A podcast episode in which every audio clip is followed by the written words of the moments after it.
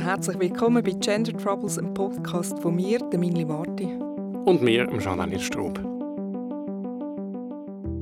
Und ich glaube, es liegt jetzt aber eigentlich vor allem an uns Linken, irgendwie Allianzen zu schliessen und einen Rückschritt bei Transrecht zu verhindern. Und ich meine, es ist simpel, es geht darum, Leben zu retten. Ja, also bei, bei non-binären Menschen sind wir noch ein paar Schritte weiter hin wie bei Transmenschen. Ja, also wenn das sich irgendwie Feministinnen gegen eine Erweiterung des Gleichstellungsgesetzes wehren, kann ich relativ schlecht nachvollziehen. Aber ich glaube, der Weg kann nicht sein, dass marginalisierte Positionen sich gegenseitig ausspielen, weil genau das ist das, was die Rechte darauf hoffen.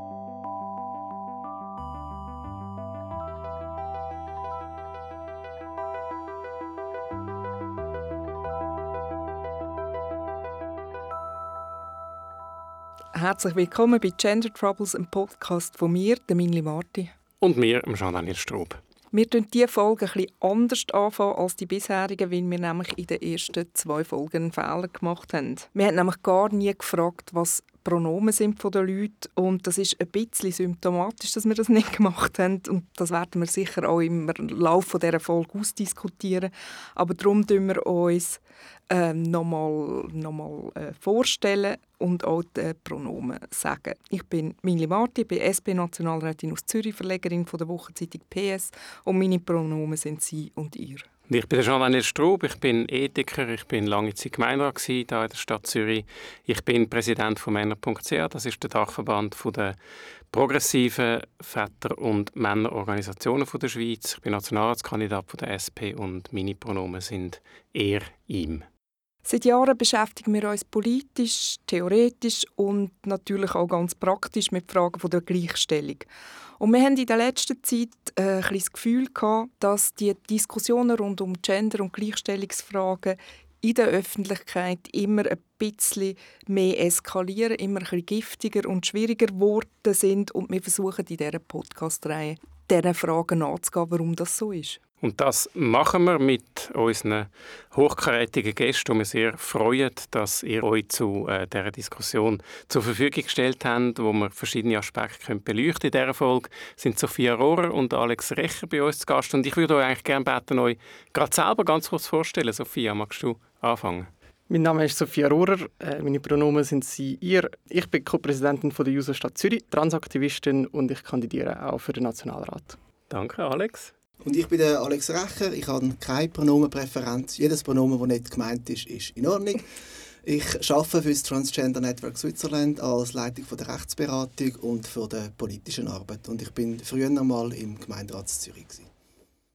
Ich habe vorher das schon angesprochen, dass wir das Gefühl haben, die Diskussion werde immer giftiger und ich habe manchmal das Gefühl, vielleicht ist auch weniger möglich, als das vor kurzer Zeit noch war. Und ich würde gerne ein Beispiel ansprechen. Und zwar geht es um die Änderung des Geschlechtseintrags im Personenregister. Ich bin in der Rechtskommission vom Nationalrat, habe das Geschäft begleitet. Und du, Alex, hast dort als äh, Leiter Advocacy von Transgender Network Switzerland sehr stark an diesem Geschäft geschafft, hinter Kulissen lobbyiert und geweibelt und hast wesentlich dazu beigetragen, dass das uns gelungen ist. Und die Diskussion dort, es hat schon Opposition gegeben, ähm, es hat Gegner gegeben. Die SVP hat dort noch ein, ein Kantonsreferendum ergreifen, aber das ist nicht zustande gekommen. Also, das ist dann mehr oder weniger gut durch und ich bin nicht überzeugt, ob das heute, wenn man das jetzt besprechen würde, ob das genau gleich unspektakulär wird ablaufen. Wie, wie schätzt du das ein? Ja, ich glaube, ich würde zuerst mal einen Schritt zurückgehen. Warum ist überhaupt das Gesetz äh, besprochen worden? Warum ist es überhaupt zu dieser Reform gekommen? Das wäre ja nicht passiert, wenn es nicht eine Trans-Community gäbe, die in den letzten 10, 15 Jahren sich überhaupt gebildet hätte, sichtbar geworden ist. Wir haben als Rechtsberatung auch hunderte von Gesuchen zur Änderung des Geschlechtseintrags vor Gericht begleitet und damit auch können erwirken, dass man eben nicht mehr hat müssen operativ sterilisiert sein mit der Zeit dann auch nicht mehr müssen, ähm, Hormonbehandlung gemacht haben. Und so eigentlich die Voraussetzungen immer mehr reduziert worden sind in der Praxis. Und die Reform vom ZGB die hat eigentlich an dem angeknüpft gehabt, wo man gesagt hat, okay, man geht jetzt auf das, was heute im internationalen Menschenrecht als Good Practice angeschaut wird, nämlich Selbstbestimmung, dass jeder Mensch weiß, was für ein Geschlecht oder für Geschlechtsidentität die Person hat und auf, rein, auf dem basiert es. Ähm, also ich glaube, ohne die ganze Arbeit von der Community wäre die Revision gar nicht erst angeleiert worden vom Bundesrat, von der Verwaltung. Ob es heute würde anders aussehen in den Diskussionen, ja, ich vermute es auch, dass es würde mehr aufgekocht werden Allerdings ist es ein Spezialfall gewesen, weil es während der Pandemie behandelt worden ist, wo das Parlament ja auch noch mal so ein bisschen im speziellen Modus war. Und von dem her denke ich mich auch schwierig, da direkte Vergleich zu ziehen zu der normalen Parlamentsarbeit außerhalb von ähm, Pandemiezeiten. Aber ja, ich nehme es auch wahr, dass sie hier eher noch mal zugenommen hat, Diskussionen, die Kässigkeit. Wie schätzt du das ein, Sophia? Hast du auch das Gefühl, es sei kässiger geworden oder nicht? Ja, ich glaube schon, vor allem so, ich meine, jetzt probiert Deutschland gerade ein ähnliches Gesetz einzuführen und wenn man dort über schaut, ist die Diskussion viel angeheizter. Also es ist irgendwie, das Thema wird aufgegriffen, vor allem von rechts. Äh, sie schiessen dort und probieren irgendwie die Argumente zu machen, dass sie da irgendwie Frauenräume schützen wollen. Und unter anderem wegen dem haben sie jetzt auch ein schlechteres Gesetz, als wir das in der Schweiz haben. Was heißt das, schlechteres Gesetz? Ja, sie haben eigentlich einfach mehr Voraussetzungen. Also bei uns ist es mega simpel. Also ich habe von, dem Gesetz, von dieser Gesetzesänderung profitiert. Ich habe am Standesamt angerufen. Äh, eine Woche später konnte ich dort hingehen. Ich habe meine 75 Franken gezahlt und mein Geschlechtseintrag war geändert. Äh, in Deutschland ist es jetzt so, dass man den Antrag muss einreichen muss und nachher muss man zusätzlich noch einen Monat warten, bis das geändert wird. Also das ist so einer von den Deals, die irgendwie eingegangen sind. Ja, und zudem eben, also, es hat in der Schweiz nicht wirklich mediale Aufmerksamkeit gegeben zu dieser Gesetzesänderung, erst so ein bisschen im Nachhinein und auch dort nicht wirklich viel ja, das ist ja durchaus ein bisschen eine Beobachtung. Mir kommt gerade jetzt auch ein Artikel durch den Kopf, den ich gesehen habe, wo ganz eindeutig so geschrieben war, dass das soll möglichst viel Aufmerksamkeit erzeugen darüber, eben, dass mit dem jetzt auch kann, ähm, betrogen werden. Konkret ist es um, um den Fall gegangen, äh, dass jemand hat wollen, ähm, äh, der Militärdienstpflicht entgehen und so den Eintrag geändert hat. Und irgendwie denkt es mich, es klingt nicht, mit dem die ganz große Aufmerksamkeit erzeugen. Mit was hat das zu tun oder teilen ihr auch jetzt die Einschätzung? Ja, ich teile die Einschätzung, dass es nicht so richtig eingeschlagen hat, das Thema ähm, möglicher Missbrauch. Ich kann mir vorstellen, dass es das ist, was wir im Voraus immer gesagt haben. Das Potenzial von Missbrauch, das ist fast nicht da.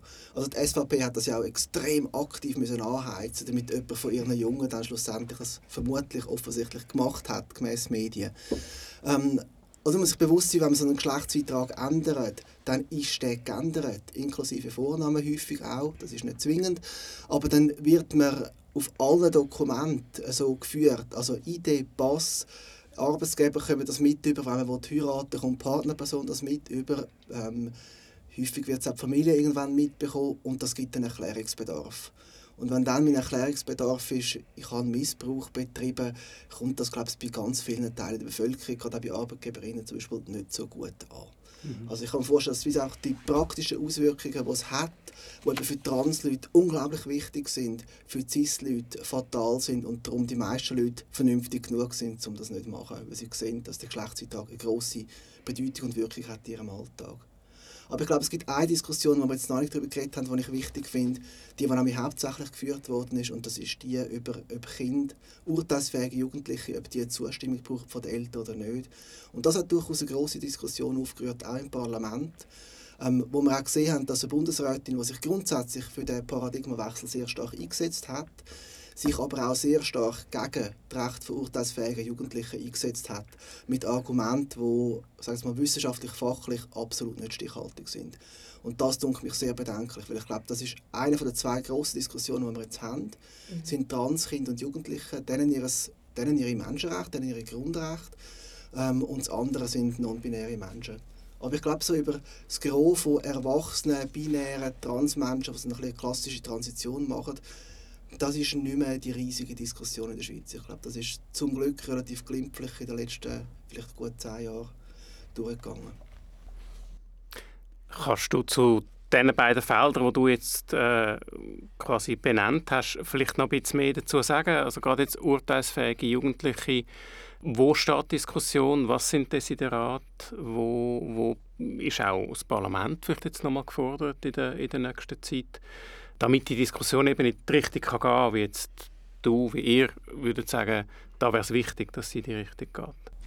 Ja, ich glaube, das ist ein Punkt, wo man sieht, dass vielleicht so ein Bauchgefühl oder eine Intuition von den meisten PolitikerInnen am Fachwissen, der Forschungsresultat, der Lebensrealität von den Jugendlichen konträr entgegensteht. Also man das Gefühl hat von, das kennen wir ja alle aus Erfahrung in der Pubertät, da schwankt noch vieles, da ändert sich noch vieles. Ähm, und dann aber zu verstehen, dass eben die Geschlechtsidentität etwas ist, was bei diesen Jugendlichen nicht einfach unsicher oder schwankend ist, sondern dass die sich das Bewusstsein dafür in einem früheren Alter herausbildet. Ähm, und dass die Jugendlichen, die auch gerade die Transition anfangen, machen, enorm stabil sind drin. Also da haben wir Forschungsresultate, die wirklich zeigen, das sind 97, 98 Prozent, die dann dabei bleiben bei einer Transition, also der Geschlechtsidentität, die sie haben. Ähm, und das kontrastiert sehr stark mit der Idee von PolitikerInnen, ja, das sind Jugendliche, denen kann man das noch nicht zutrauen, die haben ganz viele Flausen im Kopf, die ändern äh, die Haarfarbe und den Musikstil und ganz vieles von Tag zu Tag, dass die eben lernen müssen, dass es bei der Geschlechtsidentität nicht so ist. Und auch wie in der Medizin in der Schweiz geschafft wird, dass das sehr sorgfältig ab, ähm, abgeklärt wird, dass niemand einfach so mal schnell Hormone bekommt. Ich glaube, da ist ganz viel Aufklärung notwendig, damit man eben aus Wissen und nicht aus Bauchgefühl heraus handelt. Also das ist sicher auch etwas, äh, wo mir aufgefallen ist, dass so ein bisschen die auch ein bisschen vorgeschobene Sorge um Kinder und Jugendliche also ins, ins Zentrum von der Diskussion gestellt wird. Und dass auch gerade in den USA ähm, eine Reihe von, von Staaten haben auch Gesetze erlassen, wo insbesondere Transkinder und Jugendliche ins Zentrum stellen, also dass, dass man quasi die Transition verhindern will. Ist das etwas, was vielleicht bei uns auch droht? Oder wie, wie nehmen ihr das wahr?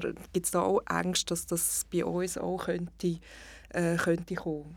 Ja, also die SVP hat es auf jeden Fall probiert. Also es droht irgendwie schon auch in der Schweiz. Esther Friedli, Chefin, also die Programmchefin vom Parteiprogramm von der SVP, hat angekündigt, auf allen Ebenen gegen den Gender Gaga vorzugehen. Was immer das heißt. Dementsprechend haben sie auch schon gewisse Vorstöße gemacht oder unterstützen gewisse Sachen, die irgendwie eben gegen den Gender Gaga vorgehen. Ähm, und also wenn man so ein bisschen in die Westschweiz schaut, dann sieht man irgendwie einen Vorstoß in Genf, was irgendwie probiert illegal zu machen, dass Ärztinnen äh, Minderjährige bei ihrer Transition unterstützen. Oder dann noch in der Stadt Zürich mit der äh, Anti-Gender-Stern-Initiative. Also es ist irgendwie schon um. Ähm, und ich glaube, es liegt jetzt aber eigentlich vor allem an uns Linken, irgendwie Allianzen zu schliessen und einen Rückschritt bei Transrecht zu verhindern. Und ich meine, es ist simpel, es geht darum, Leben zu retten. Also wahrscheinlich ist es für Eltern auch eine schwierige Situation. Das ist vielleicht etwas, was sie sich vielleicht nicht verstehen. Oder dann kommt das, was äh, du gesagt hast, dass man denkt, das ist vielleicht nur eine Phase oder dass äh, man ändert ja seine Identität als äh, Jugendlicher vielleicht noch, noch mehr.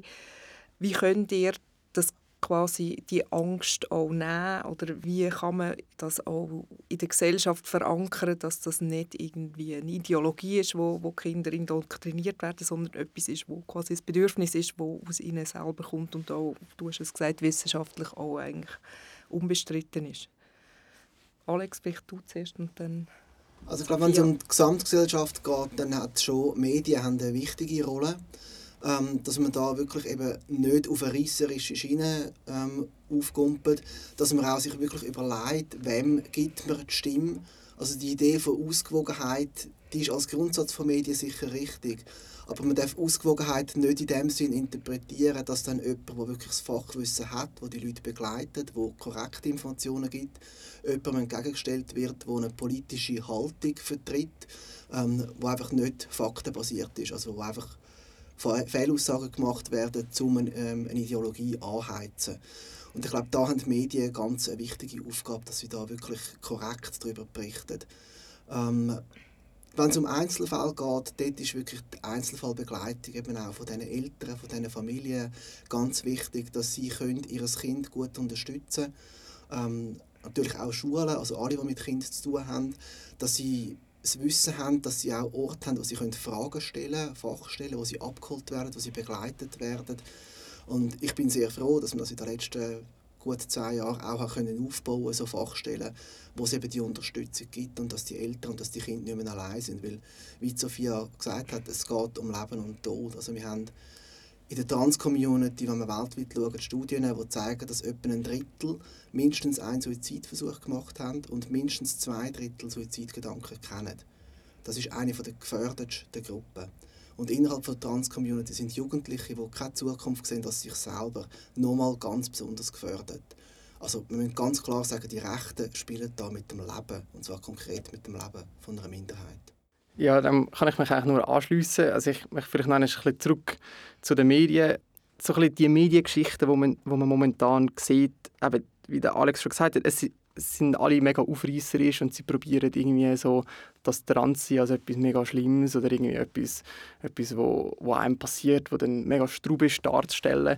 Und ich glaube, das müsste sich ein bisschen ändern. Also was ich mir so ein bisschen wünsche von den Medien, und da sehe ich auch die Verantwortung bei den Medien, dass sie anfangen, so schöne Transgeschichten zu zeigen und, und über die zu berichten. Das heisst irgendwie Transleute, die glücklich sind. Ich meine, Transsein hat schlussendlich mein Leben gerettet. Also über das sollte man schreiben und wie zeigen, so, hey, das ist in Zukunft und das würde halt auch Transjugendlichen Hoffnung geben, glaube ich.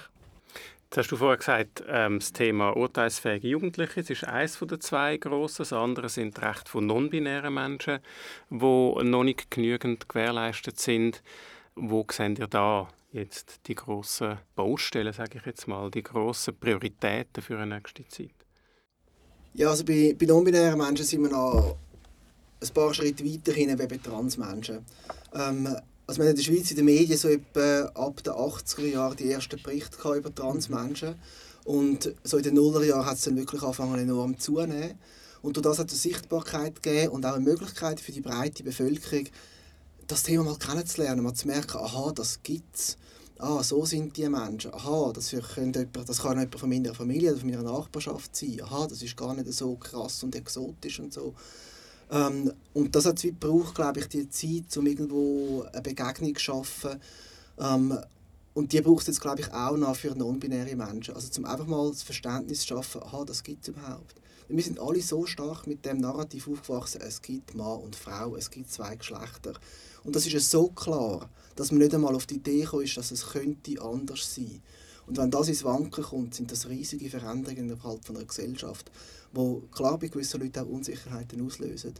Aber ich glaube, wir brauchen jetzt eine Sichtbarkeit, die einfach zeigt, es gibt non-binäre Menschen, wir wissen nicht, woher das kommt. Das ist einfach ein Teil von der Diversität der Menschheit und gut so. Ähm, und als Gesellschaft und damit eben auch als Politik müssen wir damit einen Umgang finden. Weil wir heute ein ganzes Gesellschafts-, ein ganzes Rechtssystem auch haben, das auf dieser binären äh, Geschlechtervorstellung basiert. Und da braucht es einiges an Veränderungen, aber ich glaube, die so die technischen Diskussionen über die Änderungen im Recht, die sind gut, wenn man die jetzt in der Wissenschaft anfangen, damit man Lösungen nachher parat hat. Ich glaube aber, wir sind noch am Punkt, wo es wirklich einfach auch noch Sensibilisierung braucht. Und von dem her ähm, ist es toll, dass jetzt im Nationalrat auch das Postulat gibt von der Rechtskommission, dass man eben mal eine Auslegeordnung macht, was für Massnahmen im Alltag von non-binären Leuten hilfreich werden, was man da machen kann ohne gerade das ganze Recht- und Pflichtensystem bis zur Bundesverfassung müssen anzupassen. Aber das werden wir in Zukunft auch müssen anschauen, weil es ist äh, zwar eine Minderheit, aber doch eine Gruppe, die Menschenrecht hat und die auch das Recht hat, ihre Geschlechtsidentität anerkannt zu werden. Aber haben ihr da ernsthaft Hoffnungen in einen Bundesrat, der noch Ende letzten Jahr in der Lage war, zu sagen, es braucht keinen dritten Geschlechtseintrag. Man könnte gerade noch sagen, was mit dem gemeint ist. Es braucht keinen dritten Geschlechtseintrag. Begründung, die Gesellschaft sei noch nicht so weit. Und jetzt soll der Bundesrat eine Auslegeordnung machen, wo irgendwie eine Grundlage gibt für, für Fortschritt äh, auf, dem, auf dem Bereich. Ja, also ich, ich habe da schon eine gewisse Hoffnung, weil schlussendlich haben sie zwar gesagt, so, ja, das sehen wir jetzt gerade nicht. Ähm, aber wie der Alex schon gesagt hat, auch in diesem Bericht in steht, die Gesellschaft ist noch nicht so weit. Und da bin ich vielleicht nicht mega weit einverstanden, ist vielleicht aber auch eine andere Lebensrealität von mir. Ich kenne sehr viele non-binäre Leute, ich habe sehr viele non-binäre Friends. Und auch in diesem Bericht haben sie eingesehen, dass das non-binären Leuten nicht gerecht wird. Also auch dort haben sie geschrieben, so, ja, die Situation für non-binäre Leute ist lange nicht. Es ist, es ist es ist nicht gut genug. Und dementsprechend sind sie sich glaube schon bewusst, dass es irgendetwas braucht, dass sie irgendetwas machen Wir haben schon die Rolle der Medien angesprochen. Ähm, es hat eine Reihe von Ereignissen gegeben, die gerade medial sehr aufgekocht äh, worden sind. Die Drag Storytime. Äh, das andere war der Gender-Tag in Stäfa, wo jahrelang problemlos hat können stattfinden und das Jahr aufgrund von äh, Aufrufen in den sozialen Medien und, und Drohungen müssen abgesagt werden. Wie habt ihr dort das Gefühl, wie hat die Gesellschaft reagiert, wie haben die Medien reagiert? Haben sie dort ihre, ihre, quasi ihre, ihre Pflicht gut wahrgenommen? Haben, hat es eine Zivilgesellschaft gegeben, die sich gewehrt hat gegen Extremismus, gegen Gewalt? Oder hätte man mehr erwartet?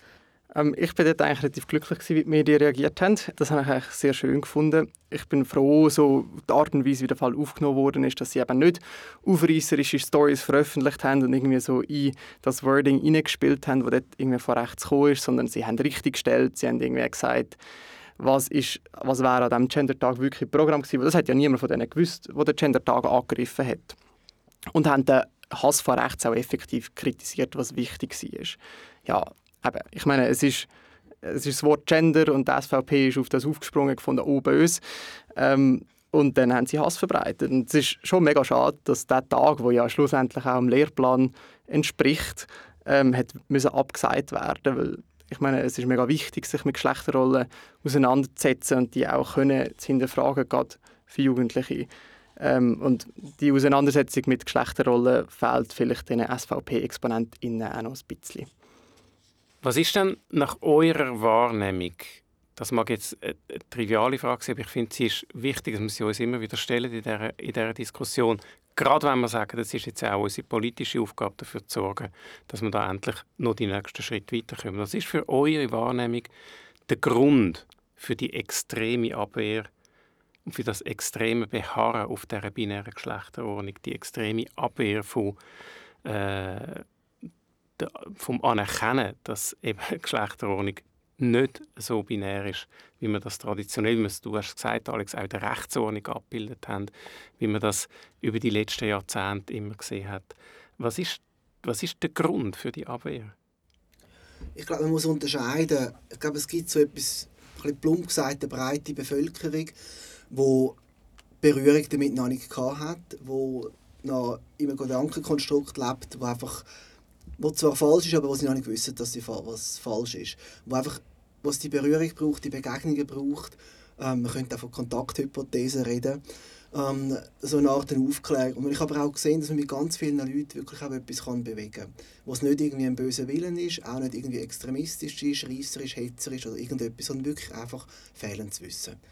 Ähm, also so wie man früher irgendwie vielleicht niemand kennt hat, der schwul oder lesbisch ist und heute haben wir eine Ehe, die geschlechtsneutral ist. Also es hat auch einfach ein paar Jahrzehnte gebraucht. Ich hoffe, es geht bis nicht so lange.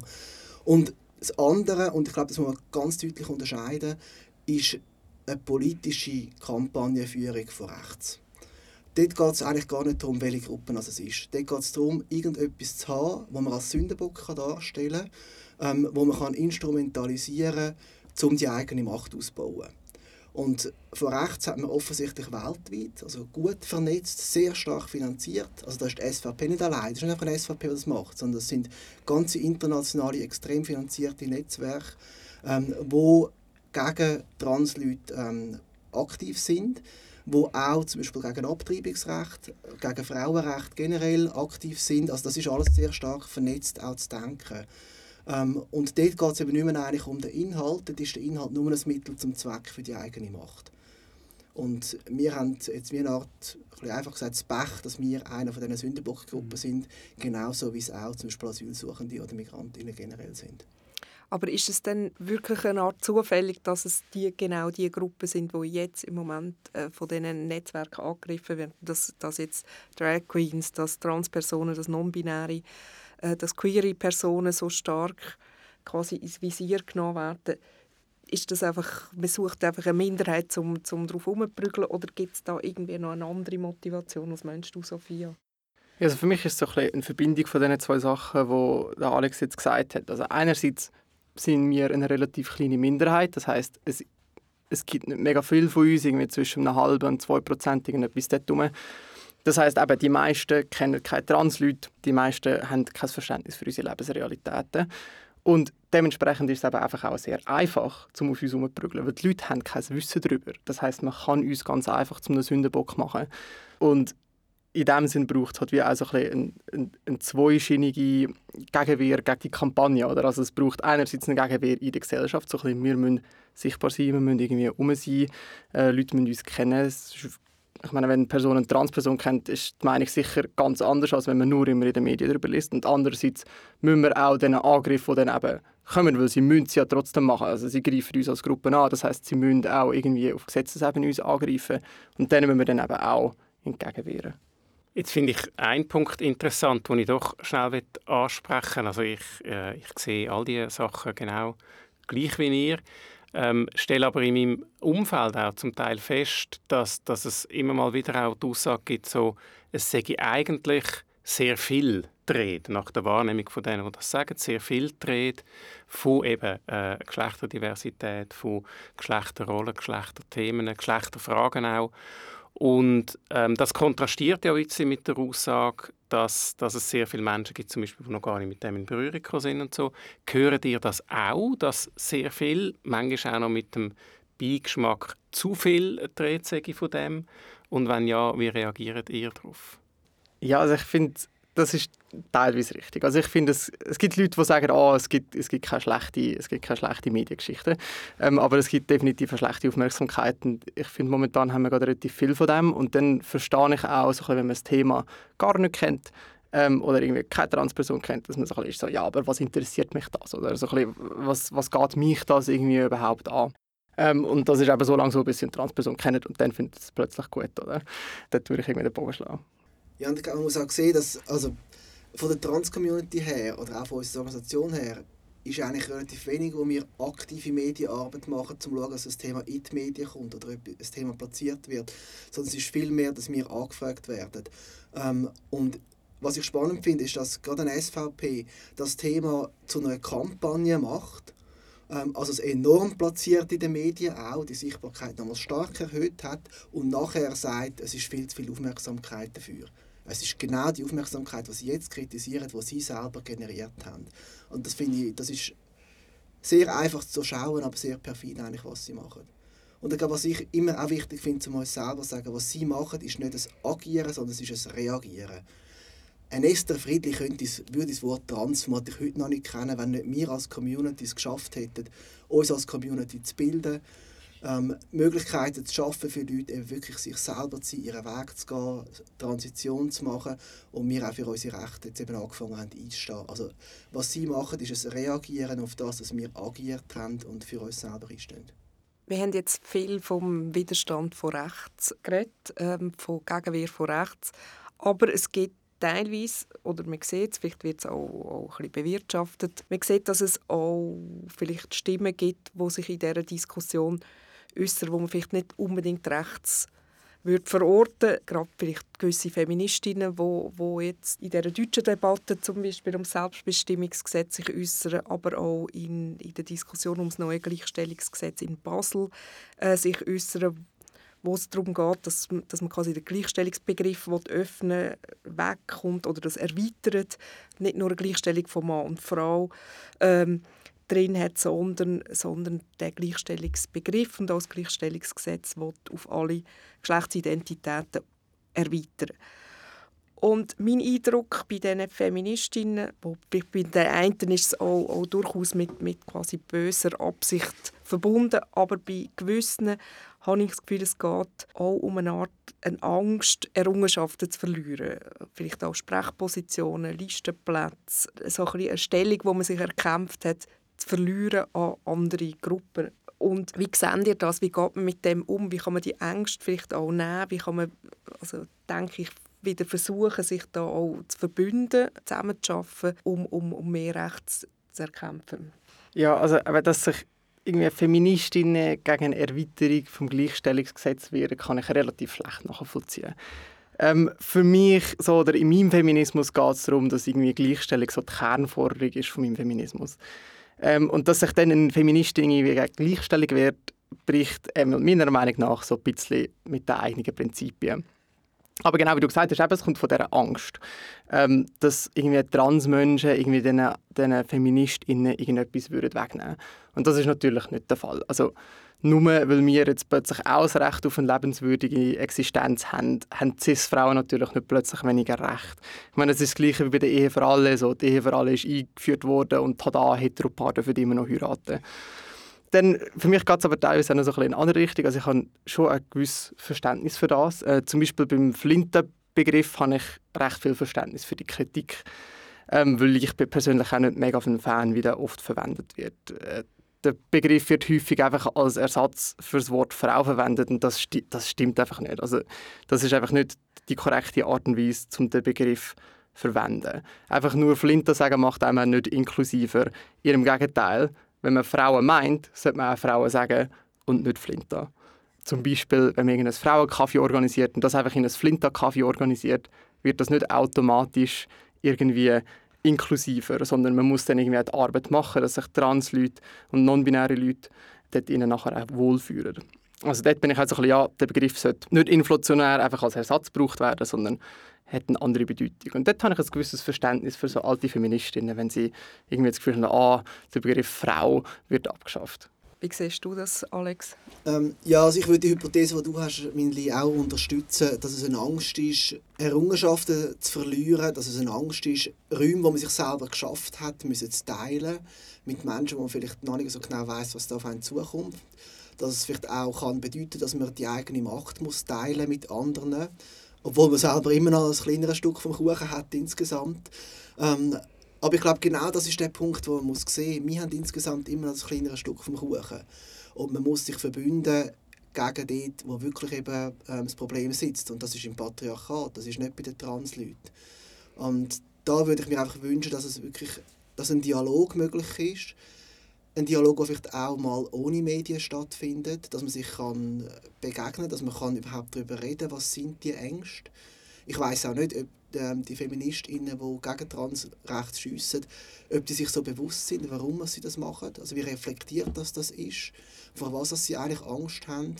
Ähm, aber wenn sich zum Beispiel zeigt, aha, es ist ein Verteilkampf, aha, also wenn eine Gleichstellungsstelle nachher immer das gleiche Budget hat, aber zusätzlich ein LGBTI-Mandat, ja, dann gehen wir miteinander aber auf Barrikaden, damit das Budget vergrößert wird. Das ist eine Frage von Opportunitäten innerhalb des gesamten Kanton oder vom Land. Ähm, und da wären wir sicher sofort dabei, dass man eben diese Forderungen auch stellt und miteinander versucht, eine Mehrheit dafür zu finden. Ähm, aber ich glaube, der Weg kann nicht sein, dass marginalisierte Positionen sich gegenseitig ausspielen, weil genau das ist das, was die Rechten darauf, darauf hoffen. Spaltkeile dazwischen ähm, zu drängen, um eben Minderheiten nochmal zu schwächen. Das ist ein, ein vergleichbares Prinzip, wie sie immer irgendwelche ältere Schwule suchen, ähm, die gegen Transrechte und vor allem eben gegen Transjugendliche sich aussprechen, weil sie damit das Gefühl haben, sie können eine LGBTI-Community spalten. Ähm, ich glaube aber, es ist wichtig, dass wir nicht nur eben die Feministinnen sehen, die irgendwo noch nicht ganz im Jahr 2023 angekommen sind, was ähm, Feminismus angeht, sondern dass man auch sieht, dass es ganz viel gibt, wo Verbündete sind, die Allies sind von der Trans-Community und dass man diese Dialoge eben auch wirklich pflegt und schätzt und dort auch ganz stark zusammen schafft. Und die Feministinnen, glaube ich, die können auch ganz wichtige Brückenbauerinnen sein zu Feministinnen oder die, die sich das bezeichnet, ähm, wo das Verständnis noch fehlt, warum es eben einen inklusiven Feminismus braucht und nicht einen ausschließenden so Alliierte, ähm, Allies, wetten ja natürlich auch wir beide, jetzt Millie und ich, gern sein. Und trotzdem ist es für uns auch nicht möglich, irgendwie jeden Fauxpas zum Schiffen, keine Fehler zu machen in dieser Diskussion. Wir haben es ganz am Anfang auch explizit genau aus dem Grund gesagt, mit, äh, mit den Pronomen, wo wir nicht immer uns korrekt eingeführt haben. Wie gehen wir am besten mit dem um? Wo informieren wir uns? Welche Rolle äh, ist, ist für uns die richtige, um dem Anspruch und dem Wunsch auch irgendwie gerecht zu werden auf die politischen Forderungen, wenn wir nachher gerade noch schnell kommen, aber mehr jetzt mal im konkreten persönlichen Leben, im persönlichen Alltag? Ähm, also ich würde sagen, so, wenn man einen Fehler macht, dann ist das easy. Es gehört dazu, dass man Fehler macht. Die Leute müssen die Gelegenheit haben zum Lernen. In so einem Fall würde ich mich, wie ihr das jetzt gemacht habt, entschuldigen, keine grosse Szene daraus machen und das nächste Mal probieren, alles richtig zu machen. Ich finde, das ist so eine Situation, wo vor allem der Effort zählt für mich. Ja, ich glaube, es ist ein bisschen vergleichbar mit anderen Themen. Oder? Also im Thema Rassismus habe ich auch ganz viel müssen lernen und habe auch einige Fehler gemacht. Aber man muss eben bereit sein, anzuschauen, zu lernen und zu realisieren, dass man noch nicht alles weiß, dass man Fehler macht, dass man sich muss verbessern muss und dass man vor allem mit den Menschen muss reden die im Thema die sind. Ähm, das denke mich das Allerwichtigste. Also es gibt so aus der HIV-AIDS-Bewegung den klaren Spruch «Nothing about us without us», also nichts über uns, ohne uns. Und das gilt auch für das Thema Trans also mit der Trans-Community reden. Ähm, logisch, nicht jede Transperson, die man irgendwo so antrifft, ist die richtige Person für das. Ähm, aber für das gibt es eben auch Leute, die auf diesem Bereich arbeiten. Ähm, und da wirklich eben auch den Dialog suchen und nicht das Gefühl haben, man weiß, was man machen kann, ähm, sondern wir wissen sehr gut, eigentlich, was wir brauchen. Jetzt kann man ja das, was wir von uns beiden gesagt haben, sicher ähm, ausweiten auf so die, die Linke als Ganzes, wo sich gern äh, als Alliierte eben auch in, dem, in diesen verschiedenen Kämpfen, die wir jetzt darüber geredet haben, zur Verfügung stellt. Was wären aus eurer Sicht Anforderungen, Anliegen, Wünsche, vielleicht auch Kritik an der Linken im Umgang mit diesen Themen? Also ich glaube, das Wichtigste, was ich vorher gesagt habe, ist wirklich, dass es ein Zusammenschaffen ist und dass es nicht ein so ein paternalistisches oder maternalistisches ähm, über die Leute hinweg schaffen ist. Ja, ich glaube, das ist wirklich in der politischen Arbeit das A und O. Und auch nicht das Gefühl haben, man muss jetzt für das Thema etwas machen, insbesondere jetzt vor den Wahlen, um sich irgendwie damit zu profilieren, sondern es ist etwas, wo man konstant muss dranbleiben muss, egal ob vor oder nach den Wahlen. Und wenn man etwas macht, dass man eben wirklich auch so dranbleibt, dass man Mehrheiten findet, dass es nicht einfach nur ist, irgendein Fähnchen schwingen. Ich glaube, das ist ein bisschen wie bei den Wahlen jetzt. Oder? Wir sehen sehr viele Listen, die Unterlisten sind, voll mit queeren Menschen. Die bekommen Stimmen von Leuten, die endlich repräsentiert werden im Parlament, weil sie es jetzt nicht sind. Und ich glaube, das wäre etwas, was ganz, ganz wichtig wäre, dass man wirklich eben ähm, non-binäre und Transmenschen im Parlament hätten. Also sowieso mehr Diversität, vor allem im Ständerat. Ähm, aber dass man die auf Listen und auf Listenplätze tut, wo sie wirklich Chancen haben. Also nicht auf irgendwelche Unterlisten, die sowieso keinen Sitz machen, sondern auf der Hauptliste und dort direkt hinter den bisherigen, weil nur so haben wir wirklich eine Chance auf eine Repräsentation.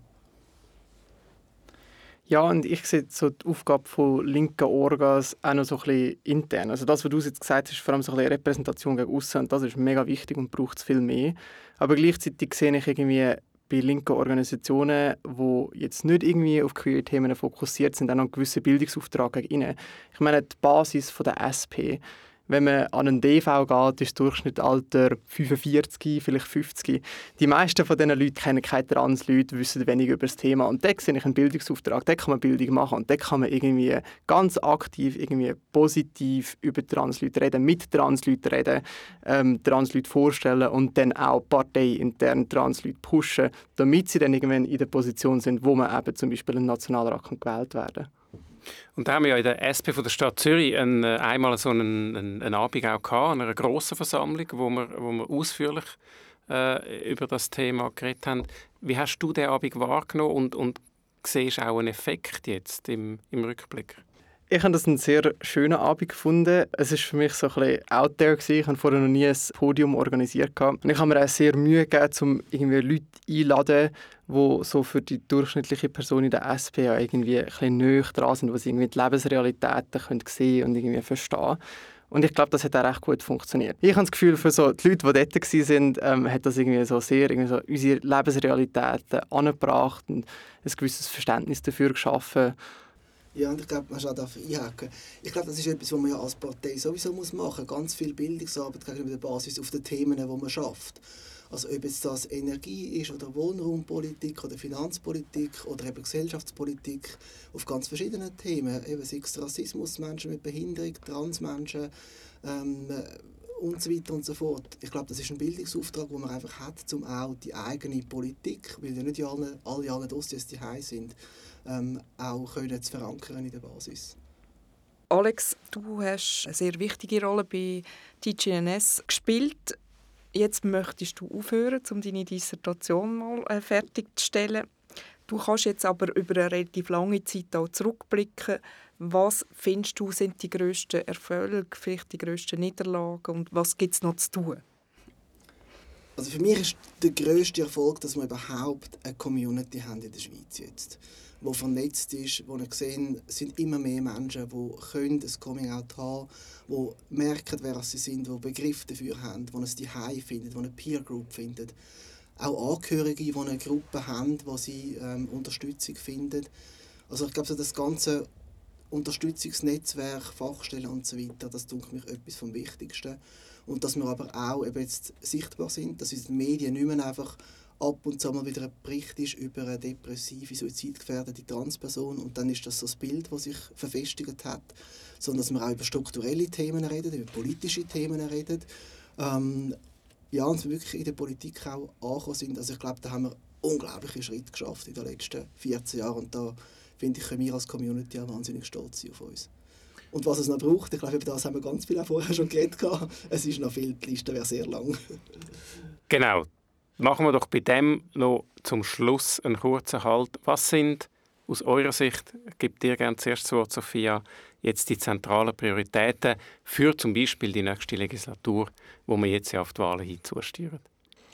Also ich glaube, so der erste Schritt sollte sicher mal sein, dass man den Diskriminierungsschutz von Transmenschen angeht, beziehungsweise nochmal angeht so viel Aufmerksamkeit, wie wir momentan bekommen, über das haben wir vorher schon geredet, dass ohne Schutz kann das einfach schnell gefährlich werden.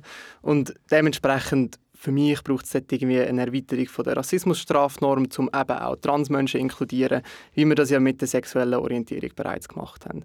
Und eben, was wir vorher auch schon darüber geredet haben, so, äh, die Lebensrealitäten für non-binäre Leute sind absolut unzureichend in der Schweiz momentan. Dort müssen wir daran arbeiten. Ich glaube, die Frage ist, ob man sagt, was man generell will, was nötig wäre und was es innerhalb von einer nächsten Legislatur möglich wird. Das wird dann auch wieder von der Zusammensetzung von beiden Kammern abhängen. Wir sind immer in der Realpolitik äh, und, und in den Sachzwängen. Darum gang mal eins darüber aus, was man findet, was nötig wäre, Alex. Nein, ich glaube, was wirklich wichtig ist in der nächsten Legislatur, oder was jetzt kommt, ist, dass das Eidgenössische Büro für Gleichstellung jetzt auch ein Mandat hat, um zum Thema LGBTI zu arbeiten. Und wie das umgesetzt wird, was dort genau passiert, wie dort auch die Finanzen sind, ähm, die Ressourcen, die sie haben, das ist mich einer der ganz wichtigen Posten. Weil ein Teil für ihre Arbeit, oder der Kern für ihre Arbeit wird sein, gegen Hass vorzugehen, gegen Hassdelikt vorzugehen. Das ist auch der Hintergrund, ähm, wo das Mandat geschaffen worden ist.